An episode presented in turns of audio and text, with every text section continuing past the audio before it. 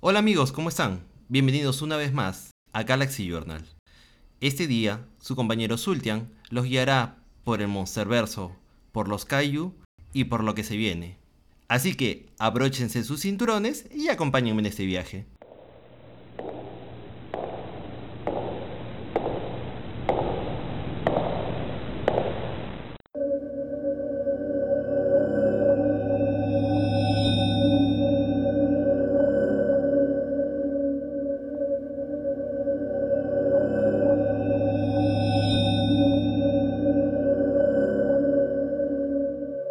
Pacific Rim, aquella película de la mano de Benicio del Toro que en el año 2013 nos trajo una idea de monstruos o kaijus que atacaban al planeta y creó una franquicia que hasta el día de hoy va creciendo. The Beast from 20,000 Fathoms o La Bestia de las 20.000 Brasas es una película que trajo a colación y creó gran parte de este universo de monstruos. Hablaremos un poco de ella, de los creadores, de las influencias y de cómo se desarrolló todo esto. Y como cereza de pastel tendremos y hablaremos acerca del el nuevo Monster Verso. El Monster Verso que fue creado bajo ese título, bajo ese nombre, que en realidad fue desarrollado hace mucho tiempo atrás. Pero como Monsterverso fue creado recientemente y se están desarrollando con una serie de películas que tienen para rato. Hola nuevamente amigos, su compañero Sultian, acá para guiarles en un viaje nuevo con bastante información de ciencia ficción dura y pura para el buen estilo de el fanático de ciencia ficción. En este caso hablaremos acerca de monstruos gigantes kaijus que atacan la Tierra, y a la vez ciertas influencias de ciertos cineastas que pudieron crear todo este universo. Acompáñenme en este viaje y espero que lo disfruten.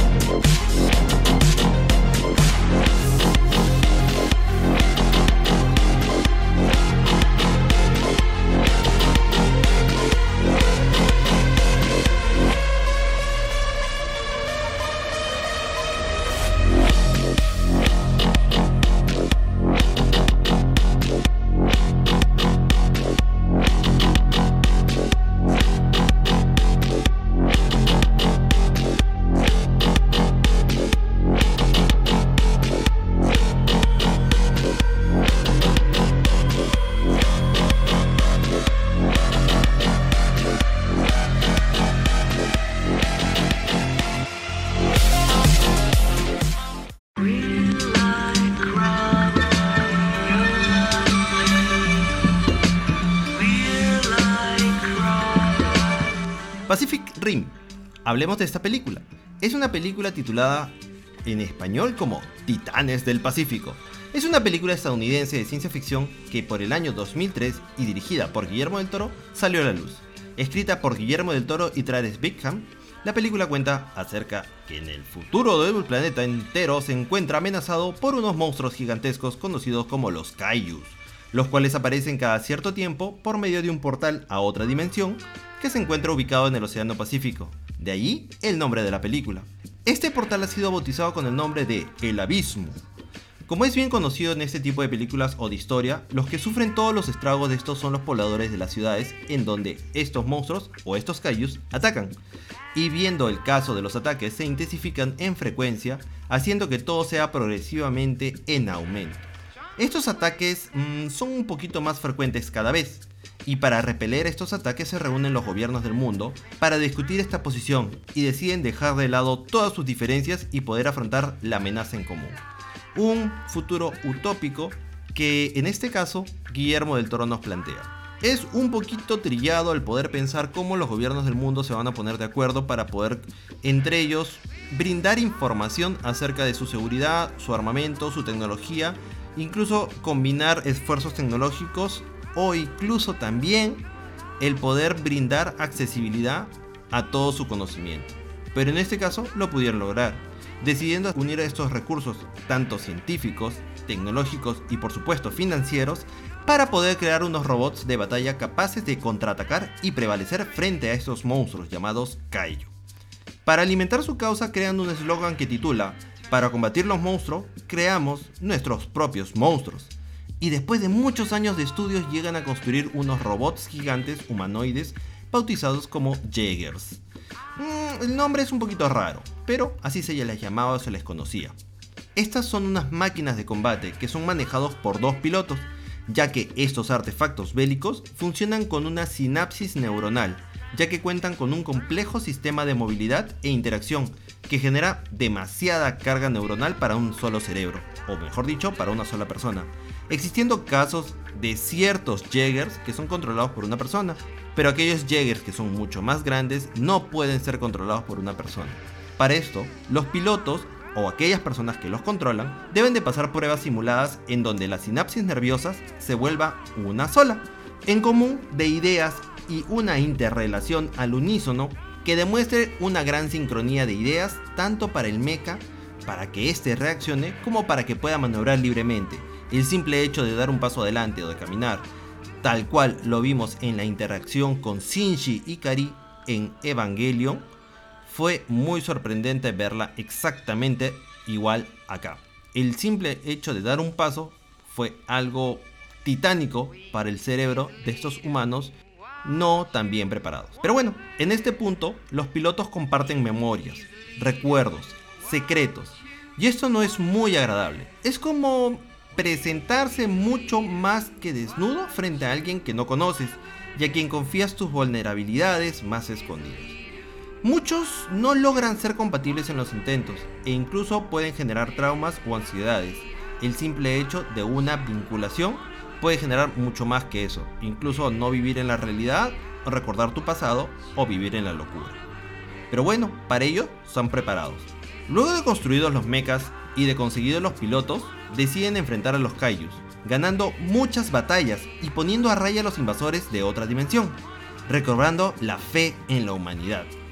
Se genera merchandising como cómics, figuras de acción e incluso programas o películas, en donde homenajean la historia de los Jaegers, y asimismo los pilotos se convierten en grandes héroes y figuras mundialmente famosas. Más o menos, en el año 2020 ocurre un suceso importante, y es que los hermanos, o unos hermanos, pilotaban el nuevo modelo Jaeger, el modelo 3, llamado Gypsy Danger, cuando de repente aparece un Kaiju categoría 3 llamado Knife Head en el océano de Alaska y empiezan a darse a madrazos, empiezan a golpearse y a pegarse. Los pilotos utilizan el cañón de plasma del Gypsy Danger, matando al monstruo. Ajaja, pero no, ya que solo el monstruito se tumbó unos minutos para erguirse nuevamente y atacar ferozmente a Gypsy, destruyéndole el brazo izquierdo para seguidamente atacar al Jäger y arrancar a Yancy, uno de los pilotos del Jäger, y arrojarlo al océano, y así matándolo. El segundo piloto y hermano de Yancy, llamado Raleigh, Ataca al Kaiju nuevamente con el cañón de plasma, eliminando su existencia al fin y al cabo. Luego vemos como Gypsy camina hacia la costa de la playa muy muy muy penosamente y cae desplomado, ya que no puede mantener la conexión neuronal por mucho tiempo. Pero sin embargo, Riley avanza y da unos pasos más con el Jäger él solo, lo cual conlleva a que su mente o su cerebro estaba ya al máximo, en modo rage, digámoslo así. Gypsy queda casi destruido y Rayleigh queda al borde de la muerte, y traumado de por vida, por cierto. Luego pasamos al año 2025, donde los gobiernos unidos deciden acabar con el proyecto Jäger, debido al gran esfuerzo, en todo aspecto que esto conlleva, a la fabricación y al mantenimiento de estos eh, grandes mechas o grandes robots, para ese entonces los Kaijus aparecen más recurrentemente y los Joggers son destruidos más rápido de lo que pueden repararlos. Y es así como ellos agregamos los ataques de los Kaijus y que estos realizan monstruos Ahorita vamos a ver por qué. Lo cual aparecen Kaijus que son cada vez más grandes en tamaño, en destrucción y en categoría. A los de este tipo que hasta el momento se venían como clase 3. Nos damos cuenta de que la empresa ya no es viable. Ya no es viable fabricar Kaijus porque más rápido, eh, perdón, fabricar Jaegers porque los Kaiju más rápido los destruyen que los que pueden ser reparados o fabricados. Pues deciden entonces eh, construir murallas gigantes en las costas de las ciudades para poder contener a los Kaijus afuera y así tocarlos hasta destruirlos.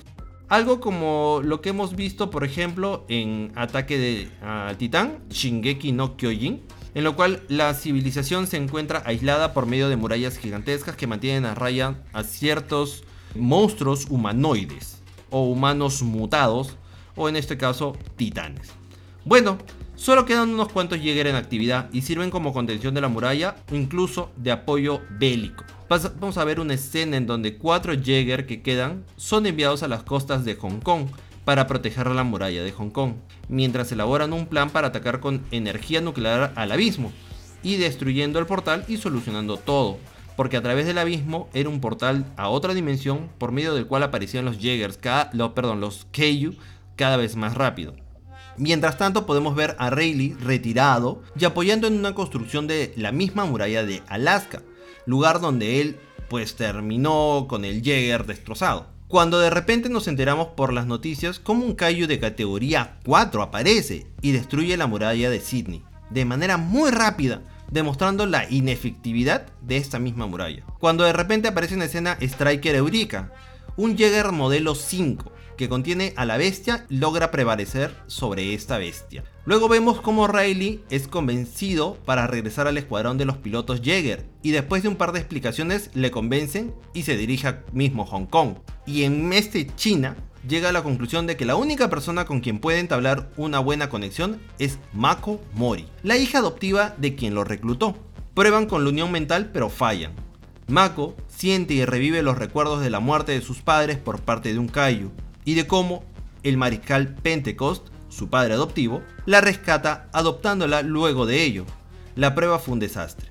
Casi es destruido Gypsy Danger, casi es destruida la base al ser activado el cañón de plasma. Y bueno, pero al menos no fue. Mako queda pues con un pequeño traumita para lo que Rayleigh trata de ayudar.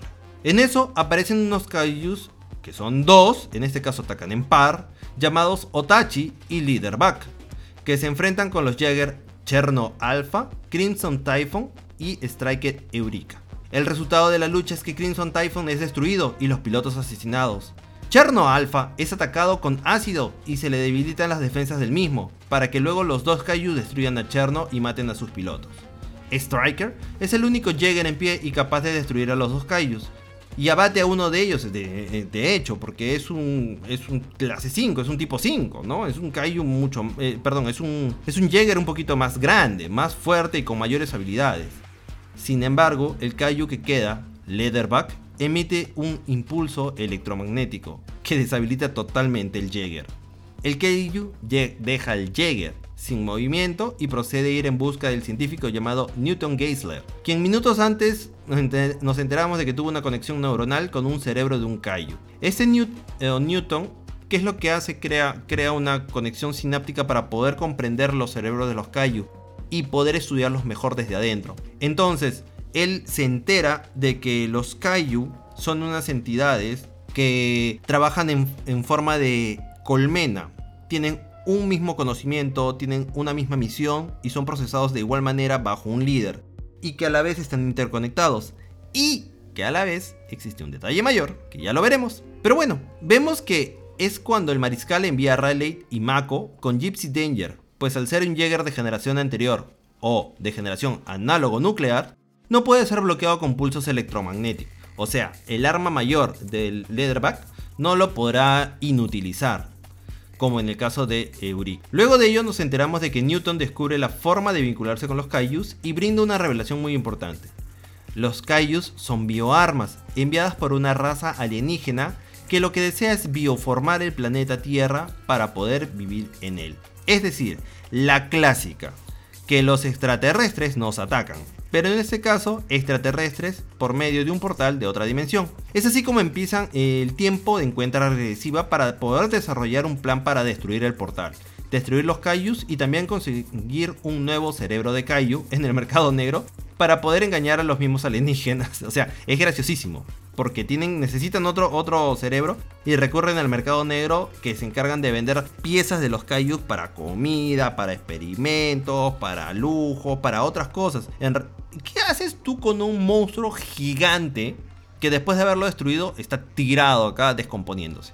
Simplemente agarran sus piezas y los venden para diferentes cosas. También sabemos que su sangre de los Kaiju es tóxica. Es decir, si tú matas un Kaiju, le vas golpeando, porque son seres eh, vivos, ¿no? Entonces los vas atacando, los vas golpeando y su sangre va cayendo por todos lados y su sangre es tóxica y va destruyendo el agua, destruyendo la vida, atacando de esa forma, atacando eh, todo el planeta. Es decir, lo están, lo están bioformando en realidad para, están destruyendo toda la vida eh, que conocen el planeta Tierra para que los alienígenas puedan invadir el planeta. De repente vivir, crear una colonia, una invasión, eh, qué sé yo. Pero esa es su forma con la que atacan. ¿Cómo hacen esto? Manejan el ADN del planeta y tratan de elaborar monstruos muy similares. Existen monstruos que tienen cabeza de pez, cabeza de ballena, como un gorila, este, como un pez martillo. Es decir, existen ciertos eh, seres o monstruos vivientes que como el, el origen fue. Sabemos que el titán grande Gojira o Godzilla fue creado o su nombre ha sido creado en base a dos anagramas. Uno es ballena y el otro es mono, gigante o gorila.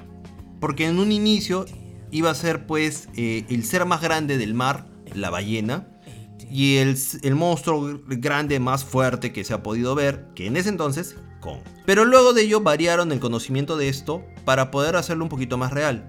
Y con la película The Beast from 20,000 Fathoms, en el cual eh, relatan o cuentan la historia de un dinosaurio gigante que atormenta una ciudad, o mejor dicho, un país. Entonces deciden poderlo cambiar, pero el nombre lo mantienen como Gojira. Entonces así se genera el lagarto verde gigante que conocemos como Gojira. En este caso, muy similar.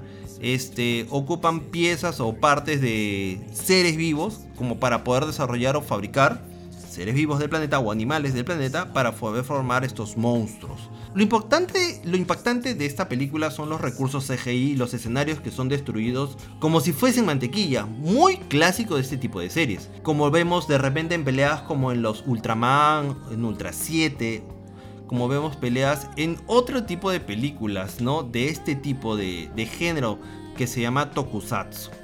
Bueno, Del Toro realizó un mundo muy creíble para lo que los Kaiju representan. La explicación de la formación de estos es genial, el desarrollo de la historia es convencible, los mechas son agradables y muy en estilo a los Starship Troopers, nos van convenciendo de que la milicia de este mundo es a quien debemos de apoyar.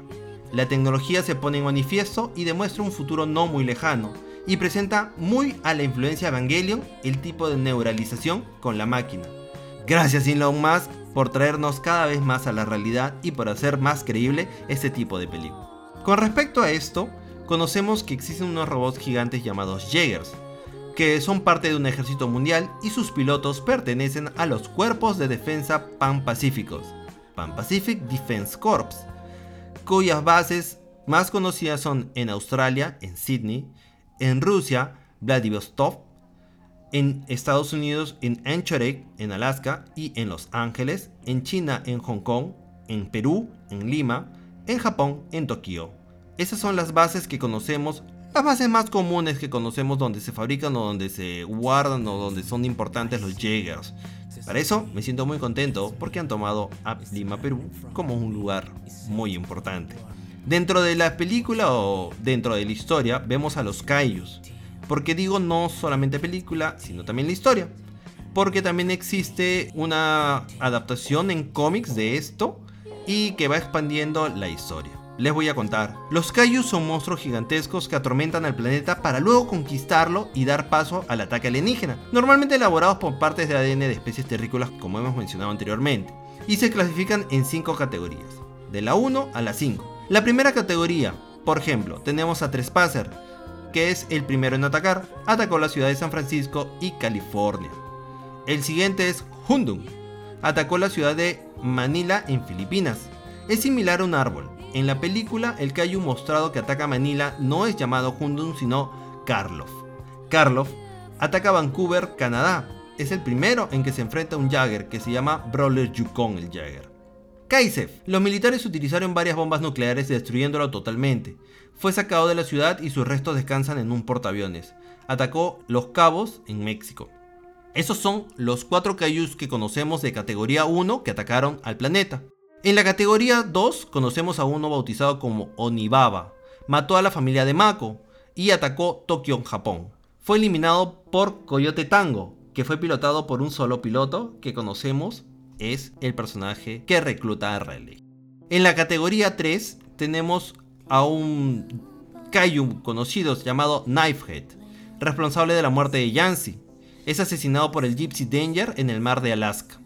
En la categoría 4, que fueron los Kaiju que aparecieron después para la película, conocemos a Mutabor, que atacó China y Australia después de destruir la muralla costera. Fue asesinado en una pelea contra Striker Eureka. Eh, Newton utilizó su cerebro para su primera derivación o su primer experimento, digámoslo así, Mutabor. Después está Leatherback, que es similar a un gorila. Es vencido por Gypsy Danger en el puerto de Hong Kong. Tenemos Otachi, que tiene la forma de un lagarto, destruye parte de la ciudad de Hong Kong.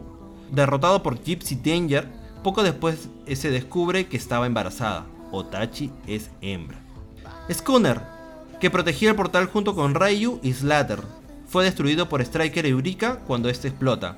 Ah, existe otro más de categoría 4 que es el Ryu, que es parecido más o menos como una iguana marina, un cocodrilo, algo así, o la fusión de ambos.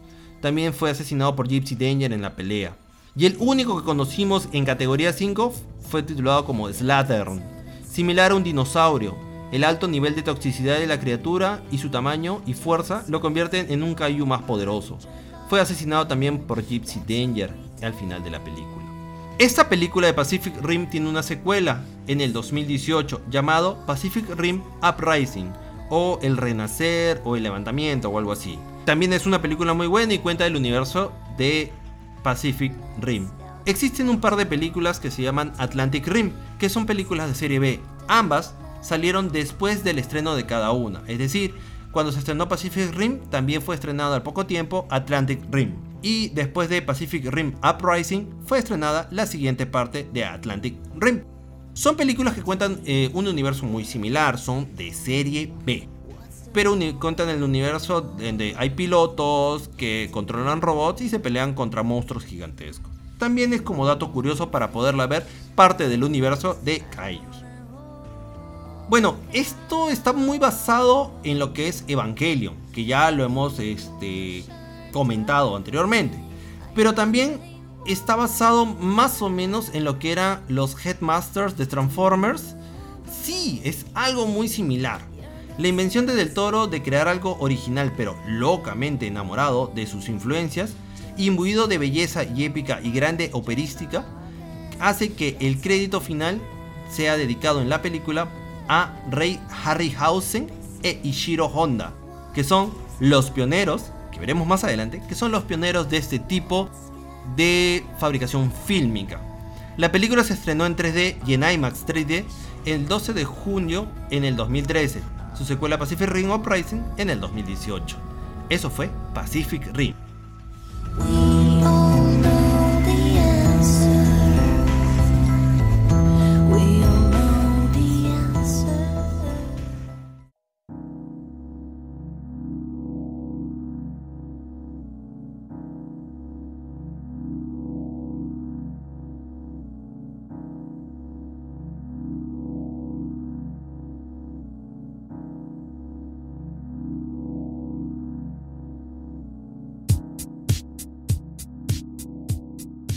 Bueno, en esta segunda parte hablaremos acerca de The Beast from 20,000 Fathoms.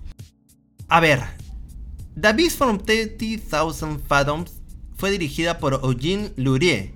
El guion recae en Lou Morheim, Fred Freiberger, Daniel James, Robert Smith, Eugene Lurie y la historia basada en un cuento de Ray Bradbury. La fotografía con John L. Russell como Jack Russell, la música por David Budolf, el reparto Paul Kutzschmidt, Paula Raymond, Cecil Kellaway, Kenneth Toby, Donald Woods. Se estrenó en USA el 13 de junio del año 1953, con una duración de 80 minutos.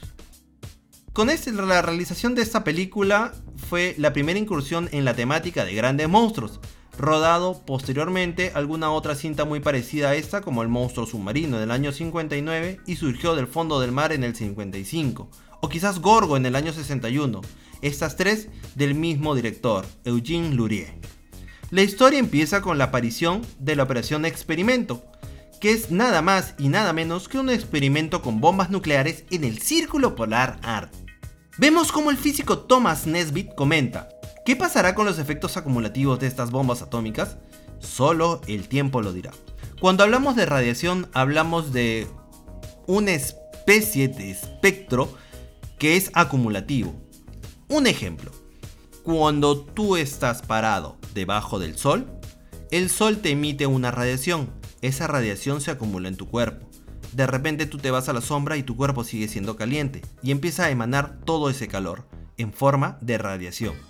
Esa es una forma práctica de cómo ves que en tu cuerpo se acumula la radiación. En este caso, esta radiación es de un espectro mucho más pequeño y más peligroso, porque al ser más pequeño es capaz de modificar las células de tu cuerpo de alguna manera, causando cáncer o causando alguna modificación en una parte u órgano de tu cuerpo. Bueno, al momento de que tú detonas una bomba nuclear o haces experimento con isótopos nucleares, lo único que genera son residuos nucleares. Estos se van acumulando en algún lugar y lo, o quizás se van desplazando por medio del aire, el viento lo va llevando. Y no tiene fin porque esto no se destruye, sino que se va desarmando de tal forma de que va expandiéndose o diseminándose tanto que ya no es dañino. Pero ese tipo de pruebas tienen que ser en el mar muy profundo, porque es la única parte en la cual podrían hacerlo. O quizás en un desierto, porque no existe población o ciudad o, lo que sea, pero puede mutar o, o cambiar la genética de ciertos animales que están alrededor. Y en este caso se basa más o menos en este estilo. Las explosiones despiertan a un dinosaurio misterioso que es, para obvio, carnívoro y cuyo nombre es Redosaurus quien estuvo invernando en el hielo durante 100 millones de años.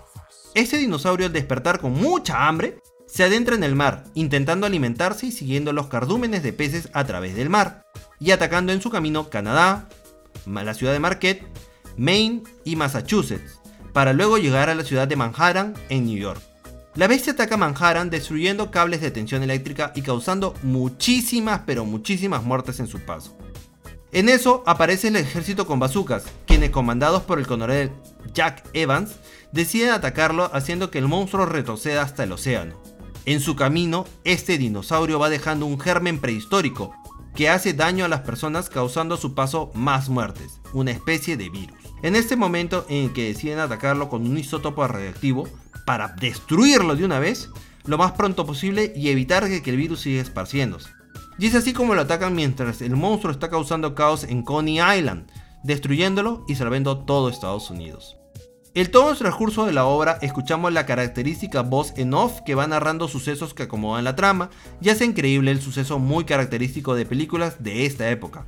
Muy sometido al abuso de la radio y las dramatizaciones de estas que abundaban en aquella época. El filme cuenta con la participación del genial Ray Harryhausen quien creó el dinosaurio gigante junto con su animación de stop motion, que es animación cuadro por cuadro, y su Dynamotion, que es la combinación de esta animación con otro tipo de filme que va rodando. Tomando como base el cuento llamado La sirena de la niebla de Ray Bradbury, es decir, muy al estilo sci-fi puro y duro. Esta es una historia muy interesante de Ray Bradbury, que cuenta, bueno, mejor léanla y después comentamos, queda pendiente queda pendiente para que lo comentemos más adelante. Continuando con la película. Luego del estreno de la película vemos el empuje por este género, y como prueba de ello vienen Den en 1954, al año siguiente, Gojira en 1954, o también la película Tarántula en el año 55, que tienen como base experimentos radioactivos y el despertar de alguna criatura gigantesca que atormenta una ciudad. Esto fue The Beast from 30,000 Hablemos ahora algo acerca de Dynamation. Esta es una técnica de animación que va de la mano del stop motion o animación cuadro por cuadro, que desde hace mucho tiempo se viene utilizando en el cine.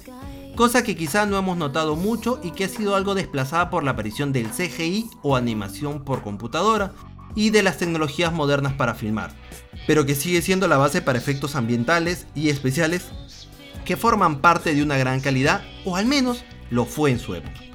La técnica consiste en la mezcla de la animación stop motion y de la combinación junto con la técnica llamada rear projection o retroproyección.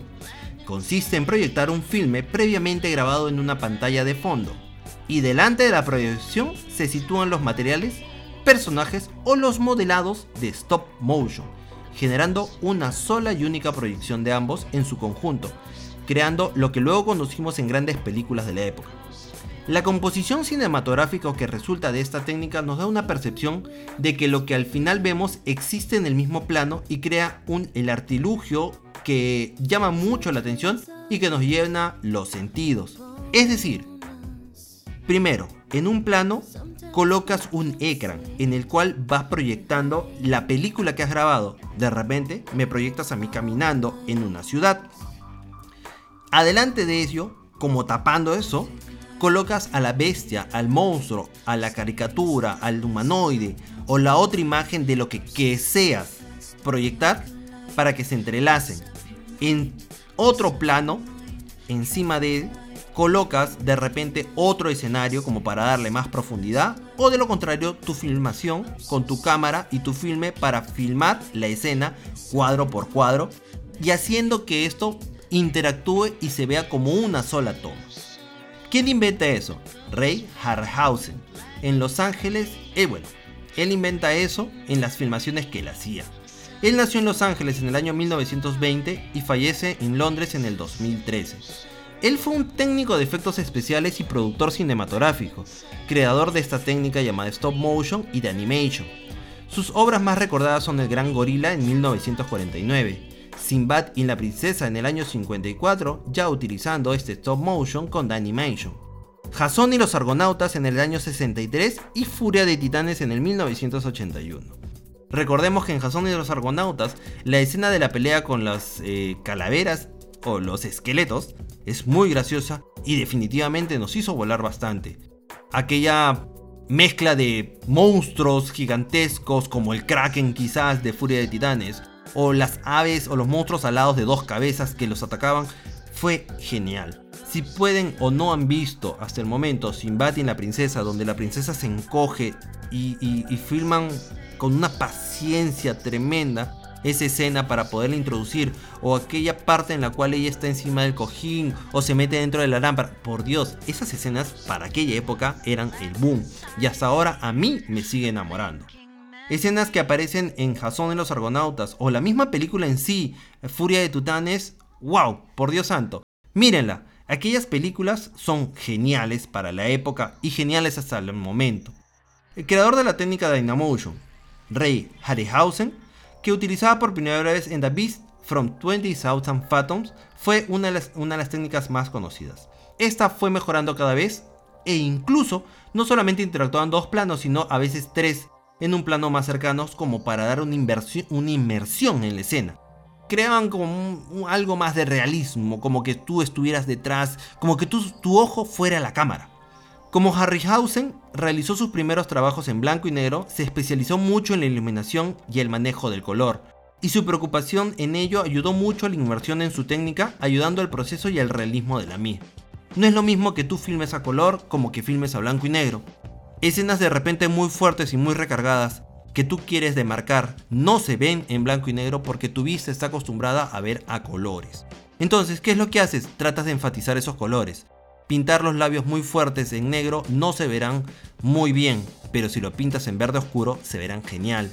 Si tú utilizas un traje púrpura, no llamará mucho la atención, pero si utilizas un traje morado oscuro, va a llamar bastante la atención y va a ser un matiz de gris muy lindo y muy memorable. Eso lo pude ver en las filmaciones de esta serie o en el documental de cómo se filmó, el detrás de cámaras de cómo se hizo esta serie llamada Los Monsters con Herman como el papá, Marilyn la humana como la, la sobrina, Eddie el hijo que es un hombre lobo, el abuelo que es el vampiro, la mamá también que es una eh, condesa o vampiresa, en fin, o sea, esta serie fue genial, pero no, no solamente es genial por el sí la serie, sino por los efectos que utilizaron para poder desarrollarla.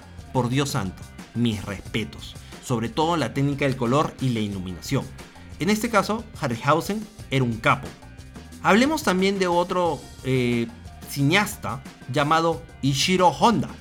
Nacido en Yamagata en 1911, falleció en Tokio en 1993. Es un cineasta japonés también conocido como Inoshiro Honda y es el más conocido por sus películas de tokusatsu, en las que incluye a nuestro lagarto verde gigante.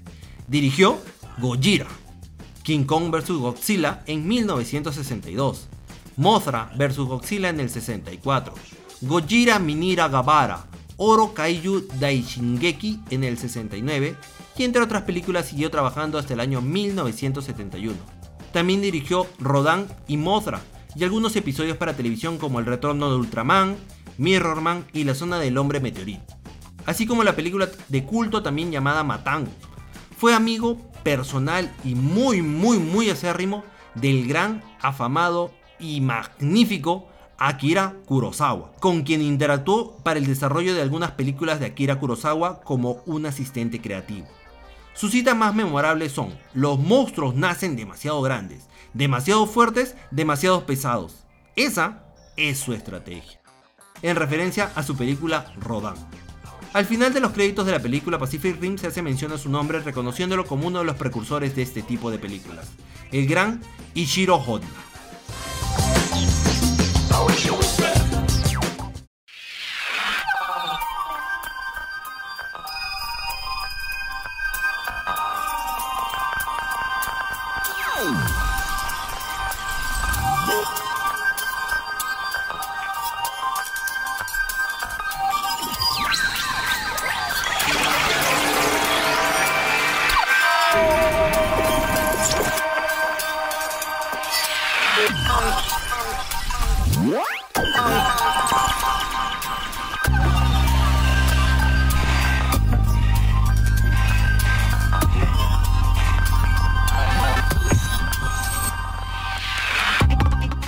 Hablaremos de algo más moderno.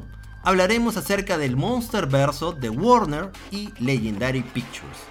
A este punto del podcast ya debes de haber visto o de sabido de que existe un Monster Verso, el cual es una franquicia de películas creadas por Warner Bros. y Legendary Pictures, con licencias de Toho, en donde interactúan monstruos gigantes. La primera entrega fue de Godzilla, en el año 2014 fue un reinicio de la franquicia de Godzilla, seguida luego de Kong, la isla calavera, en el 2017. Un reinicio de la franquicia de King Kong, o de Kong como personaje. La siguiente película es Godzilla King of the Monsters, en el 2019, y se planea una secuela de Godzilla para este 2021. Bueno, fue en realidad para el 2020, pero ahora va a ser para el 2021, llamada eh, Godzilla vs. Kong. La saga ha logrado eh, una gran empresa que ha generado y ha creado un gran monster verso, el cual Legendary Entertainment confirma en San Diego Comic Con del 2014 el haber adquirido los derechos de Mothra, Rodan y King Ghidorah de Toho y reveló un arte conceptual bajo el título de Conflicto Inevitable. Déjenlos pelear. En el 2015 se anuncia el desarrollo de la película de Kong, la isla calavera, a manos de Warner Bros. Ese mismo año se anuncia la idea de unir a Godzilla y Kong en una película llamada Godzilla vs. Kong para el 2020. La idea es lanzar una franquicia centrada en la interacción de Monarch, la agencia secreta del gobierno encargada de ver los casos de los Kaijus. En, las películas son eh, la primera, Godzilla del 2014, el cual es un reboot de Gojira para los tiempos actuales, en donde 15 años después de un colapso nuclear en Japón, en una planta nuclear de la ciudad de Chanjira, que luego se centra en el encuentro de los mudos, que son mutos, son organismos terrestres gigantes no identificados bajo sus siglas en inglés. Y al aparecer eh, estos eh, despiertan a nuestro amigo Godzilla, cuya existencia ha sido conocida por el gobierno estadounidense y que desde hace mucho han querido destruirlo, con innumerables explosiones nucleares.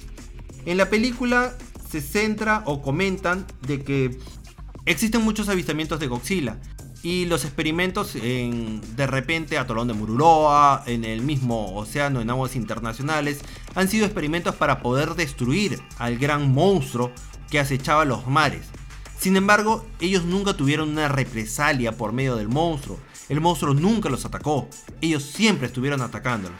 De repente sucesos aislados, como por ejemplo que haya pasado al costado de un barco pesquero, o que haya asustado a unos turistas, o que haya andado por ahí. Pero en realidad Godzilla no atacaba a nadie, puesto que no había nadie latente que pueda despertar el ámbito de Godzilla para poder defender.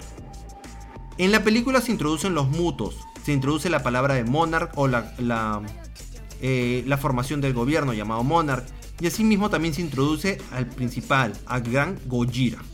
En el 2004, el director Yoshimitsu Bano tuvo permiso de Toho para producir un corto de Godzilla para IMAX, Luego de esto, fue a manos de Legendary Pictures y en el 2010, Legendary adquiere los derechos de Godzilla para realizar este reboot.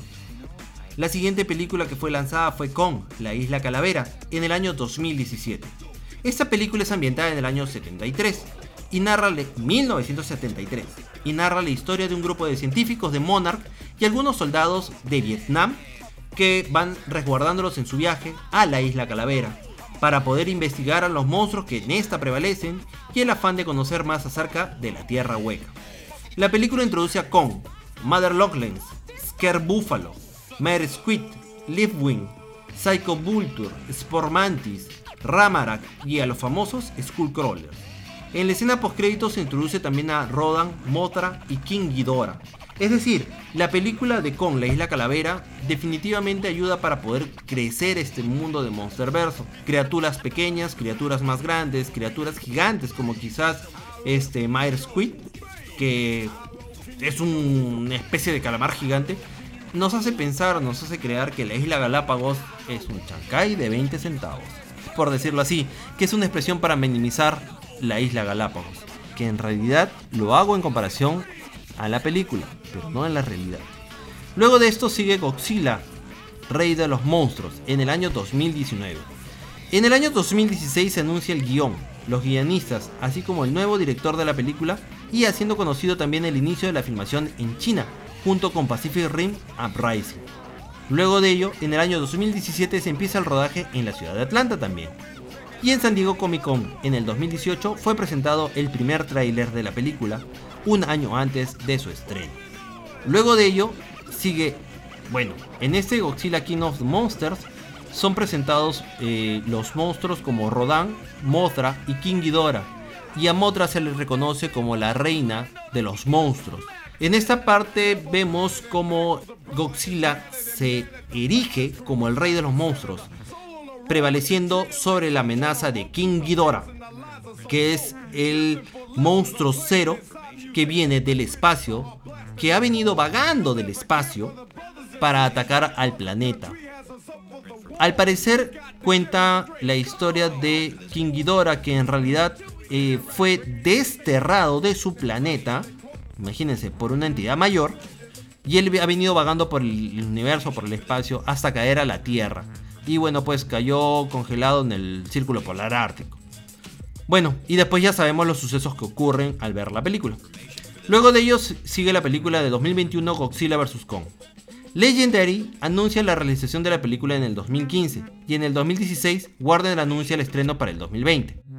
En el 2017 Legendary reúne su sala de escritorios para darles la tarea de crear el Monsterverse y la historia de Godzilla vs. Kong.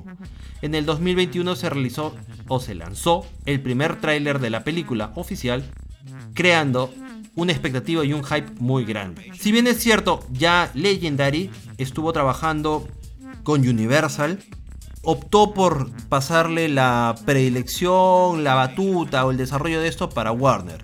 Bueno, saben que son compañías y que entre ellos entretejen una serie de comunicaciones o dinero bajo la mesa o enfrente de la mesa para poder comprar los derechos y poder ganar realizaciones. En este caso, Legendary sigue trabajando con Universal, pero en este caso para el Monsterverse está trabajando con Warner. Para ello, conocemos de que eh, Warner y Legendary están trabajando al unísono para poder generar y expandir todo este universo. Y en el 2017 Legendary ya dice, carambas, vamos a hacer el Monsterverso sí o sí. Luego de esto, conocemos de que, bueno, existe un museo. Bueno, es un museo de Godzilla, en el cual se, se enseña o se ven muchas cosas de Godzilla y existe un panel en el cual están colocadas las eh, carátulas, los pósters de todas las películas de Godzilla hasta el momento. E incluyen también las tres películas animadas para la cadena de Netflix, que también son muy buenas y geniales. Y que después de ellos siguen los filmes de Godzilla, Godzilla con la Isla Calavera, Godzilla Rey de los Monstruos, Godzilla vs. Kong. Y lo más interesante es que ya han agregado 7 títulos más. Estos 7 títulos más no son títulos conocidos, pero poco a poco se va especulando acerca de que van a ser una película de Mothra, van a ser una película de Rodan y van a ser la gran película Destroy All Monsters, en la cual aparecen Kong, aparece Godzilla peleando contra otros monstruos que ya conocemos y ya hemos visto, como King Ghidorah, como por ejemplo con Mothra o como por ejemplo con Gamera. Es decir, es una genialidad. Vendría a ser como que se están introduciendo ciertos personajes y se están viendo cierta forma de interactuar para ellos para que al final hagan pues una película mucho más grande. Que la cual yo espero que para cuando la desarrollen, la desarrollen quizás en dos partes o una gran película o en una gran serie con bastante desarrollo y bastante presupuesto. Esperemos que el COVID no destruya nada de esto. Dentro del universo expandido encontramos que existen cómics de Godzilla, llamado Godzilla Awakening, que es del 2014 y es una precuela a la película de Godzilla. Como también conocemos Skull Island, Bird of Kong, en el 2017, que es una precuela y parte de la secuela de la película de Godzilla. Existen los libros como la novelización de Godzilla y Kong Skull Island, en los cuales nos cuentan un poquito más con detalle ciertos incidentes o desarrollo de origen de ciertos personajes. Existen videojuegos como Godzilla Crisis Defense del 2014, Godzilla Strike Zone del 2014 para iOS y Android, eh, en el cual eres un soldado en los que comienzan saltando con el salto tipo Halo que se hizo en Godzilla y que estás en la ciudad rescatando sobrevivientes y bueno, ya empiezas a viajar y a ver, a, pasar muchas partes. Ambos dos están en, en móviles. Tenemos otro llamado Godzilla Smash 3 que salió también en el 2014. Es un juego tipo puzzle en donde vas haciendo una combinación de fichas en la parte de abajo del, teléfono que si lo haces correctamente va avanzando la película animada que estás viendo acerca de Godzilla y el desarrollo de esta historia. No es interesante también. Después en el 2014 se desarrolla, o no, se lanza un juego para PlayStation 4 y PlayStation 3, donde controlas a Godzilla y vas destruyendo y desarrollando todas las misiones y destruyendo todo lo que va a su paso. En este tiene varias este, formas de interactuar. Puede ser como un Kaiju, puedes este, representar a la ciudad o puede ser este, el mismo Godzilla. Interactúas en el juego con Godzilla de 1989, del 64, del 95 y del 2014. Eh, interactúas con Angurius, con Rodan, Mothra, King Ghidorah, Ghidorah, Mecha Godzilla, Violante, Batra, Space Godzilla, Destroroya, Gigan, Super Mega Godzilla, Mecha King Ghidorah, Type 3 Kiryu y Jet Jaguar. O sea, existen varios monstruos en esta categoría de Kaijus y de videojuegos. Te ayuda a explayar mucho más el conocimiento. Bueno, tras los sucesos de Godzilla King of the Monster, Monarch creó explícita la existencia de más de 16 monstruos conocidos como titanes o titans, Ahí la relación o el conocimiento como por ejemplo este, Attack on Titan. El término Titan, titán, monstruo gigantesco o monstruo prevaleciente. Hagamos un resumen de esto. Esto encontré en la web. En la base 32 de la Antártida encuentran al monstruo cero, Titanus Ghidorah. Es uno de los muchos en la, en la historia de la ira de tres cabezas de origen extraterrestre con una altura gigantesca. Es uno de los titanes más grandes que existe. En la base 33, la isla Calavera, está Titanus Kong. Esas son las bases de Monarch, ¿ah? por si acaso. En la base 49, Loch Ness, Escocia y en el Reino Unido, está Titanus Leviathan, conocido como Leviathan o el monstruo del lago Ness. En la base 53, Stone Mountain en Georgia, Estados Unidos, está Titanus Tiamat, que ya lo hemos conocido. En la base 54, Castle Bravo, Bermudas, está Titanus Godzilla. En la base 54, Sedona, Arizona, Estados Unidos, está Titanus Scylla. En la base 56, Isla de Mara, México, está Titanus Rodan. En la base 54, perdón, 57, en Machu Picchu, Perú, está Titanus Quetzalcoatl. No sé por qué Quetzalcoatl, que es de la cultura mexicana, pero bueno, pues ah, de repente ha viajado y se quedó en Machu Picchu. En la base 58, la Reserva Biológica de Tinguá, Río de Janeiro, Brasil, está Titanus Behemoth, que también ya lo hemos conocido. En la base 61, en la selva de Yunnan, en China, está Titanus Mothra, que es la mariposa gigante conocida como la reina de los monstruos. En la base 66 están las formaciones rocosas de Mount Pupur-Nior en Rusia. Está Titanus Amhuluk. En la base 67 en Múnich, Alemania, está Titanus Metusela. En la base 68, Volubilis, en Marruecos, está Titanus Baphomet. En la base 75, Hebel Barkal, en Sudán, está Titanus Mokelembe. En la base 57, Devil's Tower, Wyoming, Estados Unidos, está Titanus Abaddon. En la base 91, Monte Fuji, en Japón, está Titanus Yamata no Orochi que es Yamata no. En la base 92, Angkor Wat, en Cambodia, está Titanus Typhoon. En la base 99, Alders Rock, en Australia, está Titanus Bunjip. En una base no conocida, en Yanjira, Japón, está Titanus Shinshimushi o Muto Macho. En la base Yucca Mountain, en Nevada, Estados Unidos, está Titanus Jinshimushi Muto, pero hembra. En una base que no conocemos, en Hoboken, Nueva Jersey, Estados Unidos, está Titanus Jinshimushu Muto Reina Barb, una Muto más grande. Luego de ello, conocemos por medio de los cómics que existen tres bases más. Una base en Filipinas, donde está Titanus Shinomura. En una base en Guam, en las Islas Marianas, que pertenece a Estados Unidos, donde está el Titanus Jinshimushi como el Muto Prime. Y en la base 33, la Isla Calavera, está Titanus Kamazots. Eh, esto, esto, esto, es contado en la precuela del cómic de King Kong. También conocemos que va a existir o va a aparecer o van a aparecer otros monstruos eh, dentro de la Tierra Hueca. Que eso todavía no está muy detallado en sí, pero que lo vamos a ver en la película y seguramente lo van a desarrollar mucho más adelante en la novela y por ende en los cómics que siguen. Pero sí, ya hemos visto en, el tráiler que aparecen un montón de seres míticos que nosotros ya lo hemos conocido en el Monsterverso y que estamos muy ansiosos de verlos.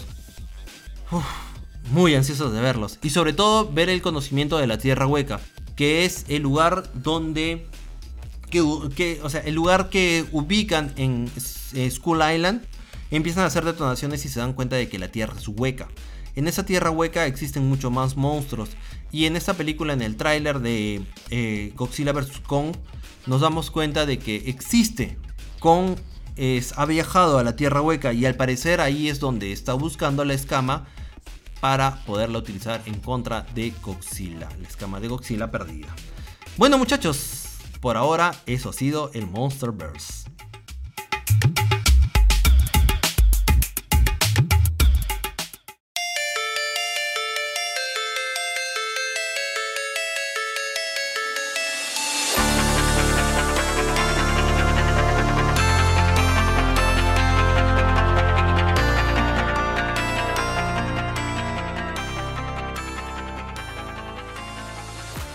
Espero que les haya gustado el programa de el día de hoy para esta semana y definitivamente estamos muy hypeados por todo lo que los Kaiju conlleva. Definitivamente nos sentimos muy contentos por haber hecho este resumen eh, con Franco y realmente nos sentimos muy emocionados por tener a José Carlos Benavides en nuestra entrevista de El Monsterverse o mejor dicho, para mí considerado el universo de los Kaiju. Porque para mí todo eso es el Monsterverso. Es un universo de monstruos. No solamente el Monsterverso como tal, o como palabra, o como sigla, o como representación, lo veo en estas últimas cuatro películas de Legendary. No, lo veo mucho más allá. Desde el inicio de la bestia de las 20.000 brasas hasta el desarrollo de, de las películas y el gran empeño que Ishiro Honda le metió a todo esto para poder crear este universo, realmente sorprendió bastante. Y existen mucho, mucho desarrollo de esto, porque el tokusatsu engloba no solamente este tipo de películas, sino a las películas de todo el universo de los Ultraman, todo el universo de Ultra 7 y este tipo de, de, línea. Neon Genesis Evangelion, Ataque en el Titán, que bueno, ya llegó a su fin para esta temporada y que es genial, es increíble, es genial, es hasta el momento que estamos grabando el anime más comentado, más hablado por la fanaticada o por los otakus o por aquellas personas geek que se encuentran siguiendo todo el universo de Attack on Titan que comenzó muchos años atrás. En definitiva, engloba y conlleva a que todo este universo de monstruos gigantes o kaijus, tanto que vengan del espacio, que tengan forma humanoide, que sean monstruos mutados por radiación, que fue la hegemonía en la época, y el desarrollo de cómo determinaron la, el desplazamiento, el miedo que le tenían a la destrucción atómica y la hegemonía que causó Estados Unidos al momento de liberar todo esto. Existieron tres puntos importantes que generaron y desarrollaron bestias o monstruos mutados por radiación, en Japón al menos. Uno fue el ataque de un, bueno, las pruebas de aguas internacionales, la detonación de una bomba nuclear que afectó un, navío con 23 personas, las cuales fueron afectadas por radiación y tuvieron problemas en su organismo y uno de ellos murió por este, por este embargo y después los demás desarrollaron problemas genéticos que fueron heredando a su familia y que a la vez les causó una muerte más prematura. Después de eso, la detonación de estas bombas gemelas llamadas detonadas en Hiroshima y en Nagasaki, que desarrollaron el miedo y el temor en Japón. Esperemos eso no vuelva a ocurrir, salvo en el cine, y que quede ahí. Gracias por acompañarme una vez más en este su programa Galaxy Journal, y nos vemos muy pronto.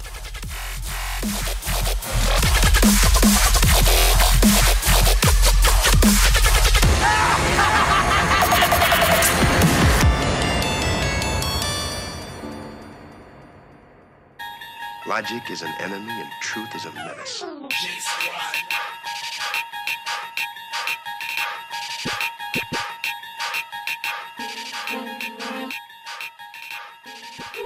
Este programa es dedicado a la familia Rochabrún. Familia Rochabrún es una familia muy fuerte, muy unida y muy cariñosa. Aquellos que están luchando muy fuerte contra un gran mal que no lo podemos ver, pero sí lo podemos sentir. Fuerza para ellos, muchas bendiciones y que todo esto pase pronto y nos reunamos nuevamente para compartir, reír y pasar un momento juntos. Gracias familia Rocha Brun por todo. Los acompañamos desde Galaxy York.